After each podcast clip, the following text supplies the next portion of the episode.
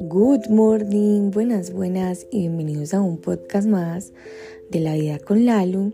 Gracias por estar acá, gracias por empezar sus mañanas conmigo. Bueno, hoy vamos a hablar sobre la importancia de cómo nos hablamos.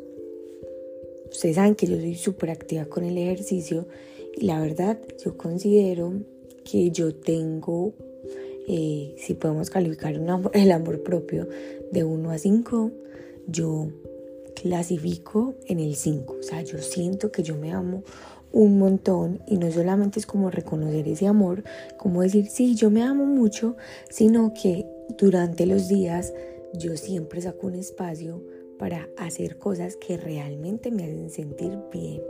Y una de esas cosas es el ejercicio.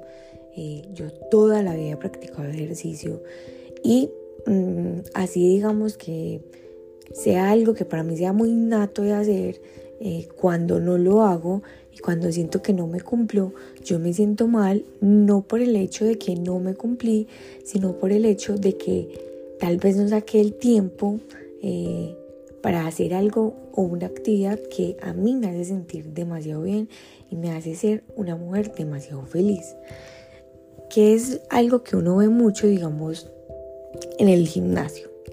Cuando una persona llega y te dice como no, es que me siento demasiado flaca o es que me siento demasiado, no sé, eh, voy a decir palabras no muy lindas, pero son palabras que se escuchan mucho.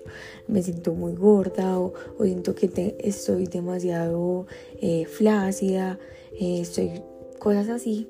Uno siempre se pone desde el papel del amor, uno siempre se pone como en un papel eh, para que esa persona no se sienta de la manera en que lo está expresando.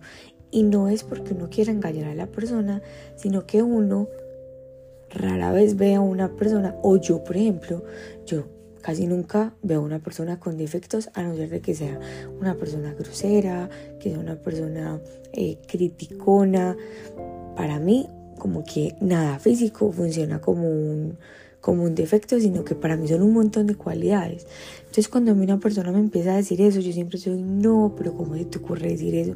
Mira que tú estás muy linda o estás demasiado guapo, eh, ¿por qué te estás enfocando en eso?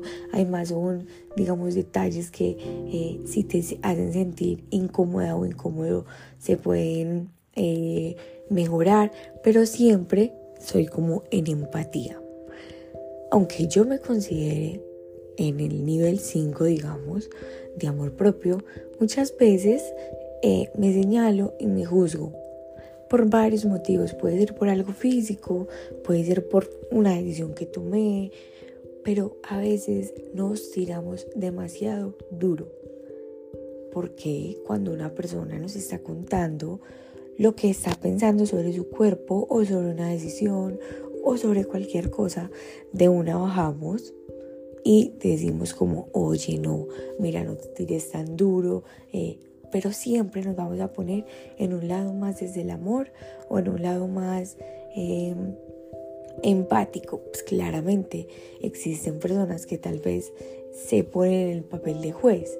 Yo lo hablo de mi experiencia, yo desde hace mucho me bajé de esa nube y mm, aunque en algún momento caeré, soy consciente de que estoy en ese papel de juez, de quien empiezo a señalar y a señalar y de una lo reconozco y cambio mi actitud porque yo no soy nadie para señalar ni para juzgar los comportamientos de otra persona, las decisiones, lo que sea, y mucho menos eh, para ponerme a señalar los míos.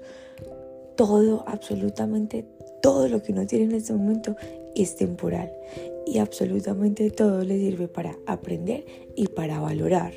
Entonces, hoy mi invitación es para que seas un poco más consciente de cómo te estás hablando y que si tal vez reconoces que te estás hablando desde un lado eh, no muy lindo, desde un lado eh, donde el amor, digamos, lo estás dejando súper opacado y donde la empatía está siendo nula, pues date esos consejos que tal vez le harías a otra persona Y recuerda que absolutamente todo lo que tú ves, tienes, las decisiones, todo es temporal.